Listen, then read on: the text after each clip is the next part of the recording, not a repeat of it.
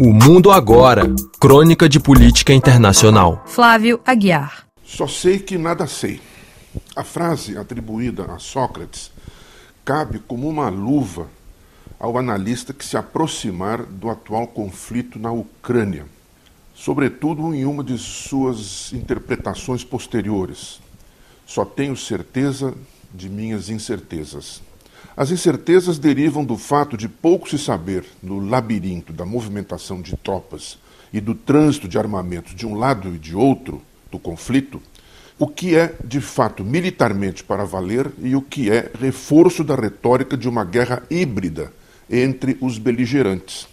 Há duas certezas no ar. Primeira, a Rússia deslocou 100 mil homens para a fronteira com a Ucrânia. Isto não é uma cortina de fumaça, é uma realidade.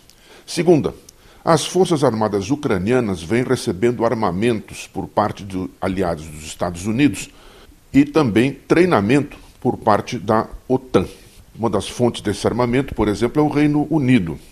Outra certeza ainda, no momento a maior fonte de atrito entre os beligerantes está no interior da própria Ucrânia, onde as forças do governo de Kiev e os separatistas da região de Donbass, na fronteira com a Rússia, onde há dois centros urbanos de grande importância, Luhansk e Donetsk, estão continuamente se medindo. É uma região rica em carvão e siderurgia, estratégica para a economia ucraniana. Nem o governo da Ucrânia, nem os separatistas que têm apoio russo querem abrir mão de suas posições. As escaramuças entre as tropas ali acantonadas são constantes. Desta frente pode, hipoteticamente, partir a centelha que deflagre um conflito de proporções ainda desconhecidas, mas que já vem sendo descrito como potencialmente o maior no continente europeu desde a Segunda Guerra Mundial, e envolvendo as duas maiores potências nucleares do planeta. Há uma outra frente de confronto, aquela entre o governo de Kiev e a península da Crimeia, reanexada pela Rússia em 2014. A Rússia mantém o controle sobre toda a península, com exceção de duas estreitas faixas litorâneas pantanosas que dão para o Mar de Azov. As margens deste mar dão para a Ucrânia a noroeste e para a Rússia a sudeste. Mas esta frente está mais calma do que aquela na região de Donbass. O mar e suas águas que as unem também as separam. Por ora, as demais frentes do conflito envolvendo a OTAN, os Estados Unidos e seus aliados na Europa, de um lado, e a Rússia, do outro, ainda estão se atritando sobre mesas de negociação, que, se são precárias, não deixam de acenar com a possibilidade de uma ação diplomática que neutralize o risco de um conflito armado. Ambos os lados parecem apostar no que desponta como possíveis fragilidades dos contendores. A economia russa está estagnada desde 2014 e o país depende das exportações de gás para países da Europa, inclusive as vitais para a Alemanha.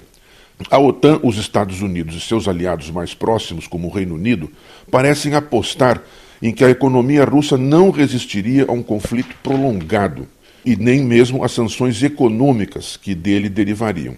Por sua vez, a Rússia parece apostar nas divisões dos oponentes. Inclusive, de novo, a potência econômica alemã dependem vitalmente das importações do gás russo, por exemplo. Isto vem provocando divergências sobre como reagir através de sanções a uma possível invasão da Ucrânia pela Rússia. Se o Reino Unido vem enviando armas para Kiev, a Alemanha se negou a fazer o mesmo na semana passada. A Europa se vê fragilizada por uma inflação crescente, em cujo vórtice está o aumento galopante dos custos de energia, que envolve o gás.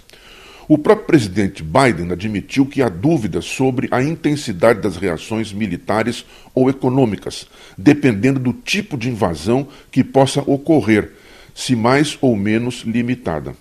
O presidente dos Estados Unidos, por sua vez, está numa posição enfraquecida internamente, pressionado pela agressiva disposição de seus adversários do Partido Republicano para vencer as eleições legislativas de novembro próximo.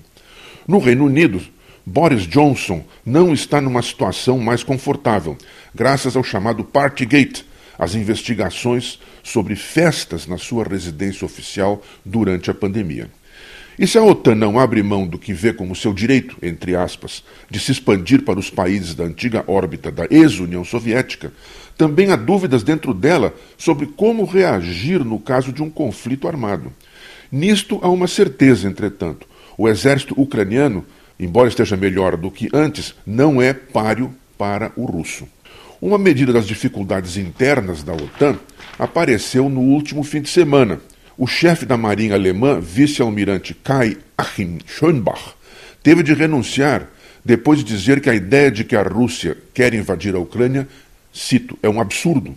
Além disso, cometeu a heresia de dizer que a Crimeia jamais voltará à Ucrânia e também que o que Vladimir Putin, no fundo, quer e merece, disse ele, é respeito.